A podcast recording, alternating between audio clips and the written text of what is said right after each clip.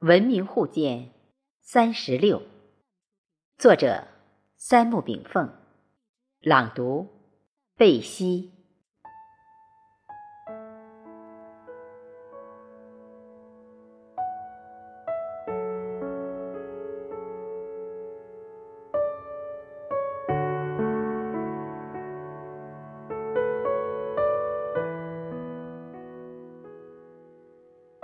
人类。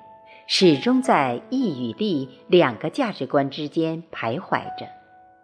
宗教崇尚义，科学更崇尚利。近百年来，世界所共同崇尚的资本主义文明，从广义上讲，是由三部分组成的，这就是基督文明、货币文明和法治文明。基督文明体现在人伦和思想上，就是人性的独立与思想的博爱；货币文明体现在资本上，就是资本的金融化和全能化；法治文明体现在政治上，就是君主立宪制和民主共和制，在欧洲的产生并推动世界的政治发展。但是，不得不承认，这个由高加索人、日耳曼人、地中海人混血而成的民族，又是傲慢的白人族群。他们几乎不承认古罗马希腊地域的地中海文明区的发源地，在非洲的尼罗河流域和亚洲两河流域的美索不达米亚平原上，而是强调。自己的文明思想来自古罗马、古希腊的首创。然而，回首公元前后的跨洲帝国时代，北非、西亚、东南欧地区实际上是一个强势的大地一统的国家。欧美三大文明之中的基督文明，源自于四千年前巴勒斯坦地区的犹太文明。是闪米特诸教的延续，盛世于欧美的货币文明源自于五千年前的美索不达米亚平原上苏美尔人的器形货币泥板，而欧美的法治文明则源于三千八百年前古巴比伦王国的汉谟拉比大法典之精华，而非古罗马的十二铜表法。然而，这些铁一般的事实，欧洲人却视而不见。至今，我还没有查阅到欧洲三大基础文明的鼻祖和来自亚洲的官方藏文的追述。除了基督文明的一家独论之外，从货币到资本文明，从法律到法治文明。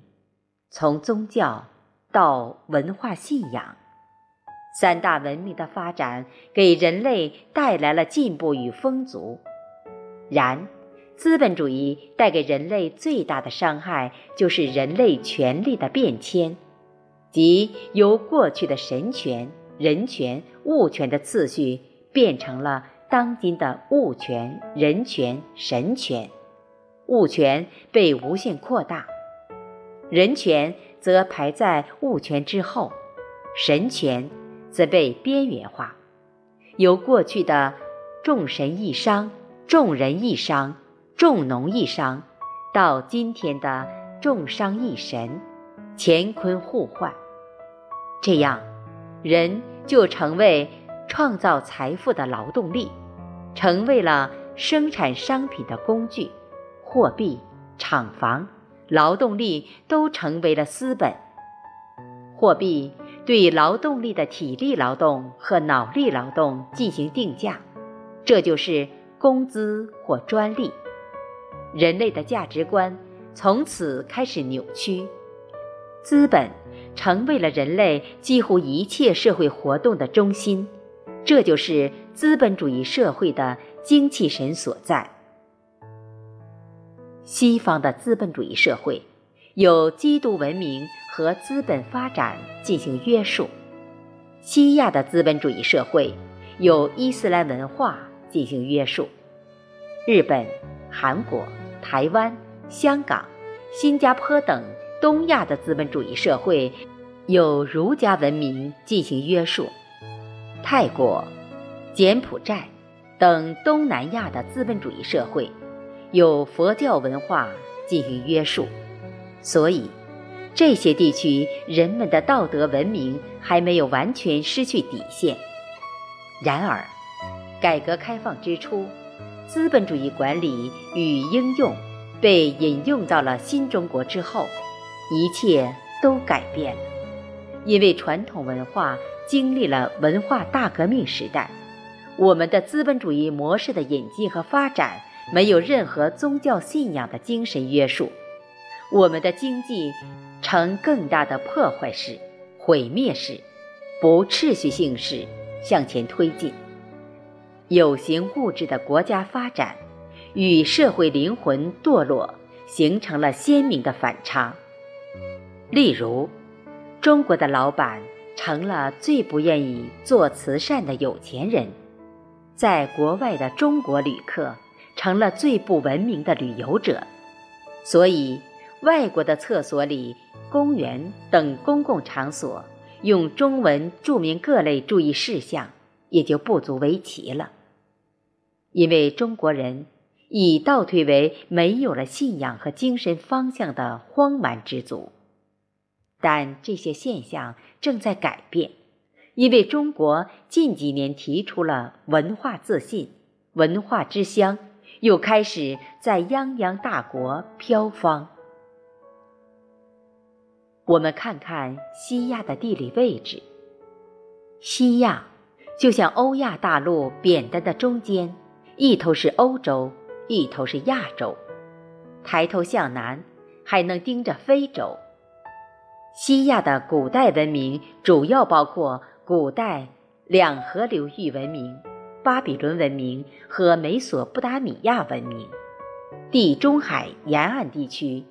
包括现代的以色列、巴勒斯坦和叙利亚的古代文明，现代伊朗西南部地区的古代文明，古波斯，以及小亚细亚地区的古代文明赫梯文明。这些地区的古代文明，尤其是两河流域文明为甚，在人类文明史上占有最重要的地位，而且。对古希腊文明、古罗马文明、古印度文明、古埃及文明以及后来的很多文明都产生过深远影响。由于历史原因，在相当长的一段时间里，这些地区人类文明的话语权一直被欧美强国垄断和亚裔遮盖。使我们看不到人类文化，特别是西方文明中沿着古希腊、古罗马方向延续的真正源头。近几百年来，西方列强在对西亚、北非的文化遗产的开发和掠夺中，都是采用了殖民掠夺的破坏性方式进行的。虽然一些西方国家已经断断续续在西亚。北非地区发掘了几百多年，但是这片土地下埋藏着丰富的古代遗存，还远远没有被全部挖掘出来，而是留给有良心的后人。从资本帝国中发展起来的西方列强们，对世界文明的践踏不仅发生在西亚，也发生在旧中国。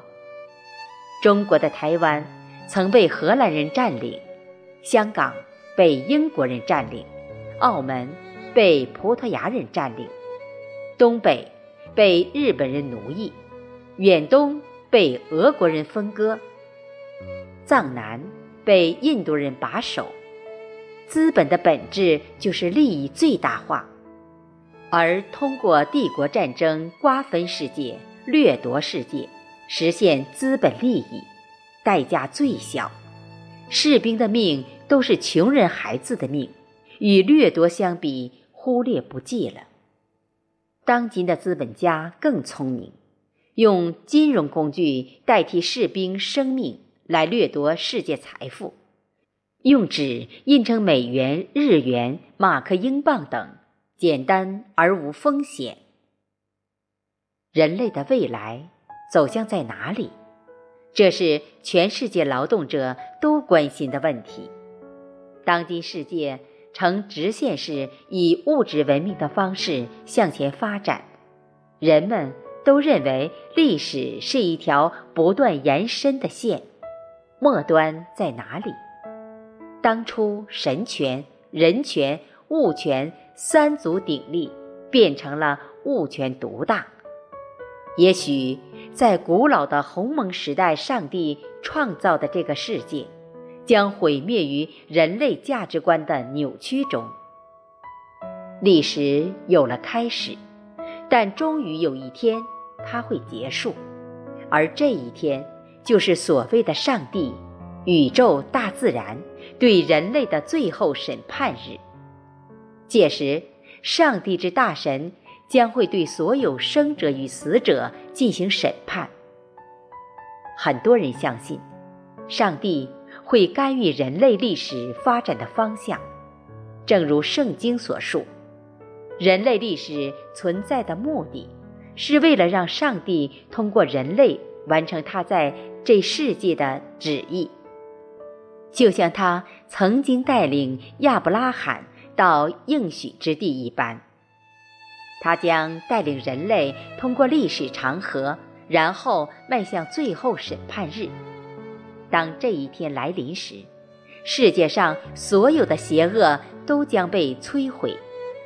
对于圣经反映的神格化的哲理，人类应该深入思考，不能一律斥为迷信。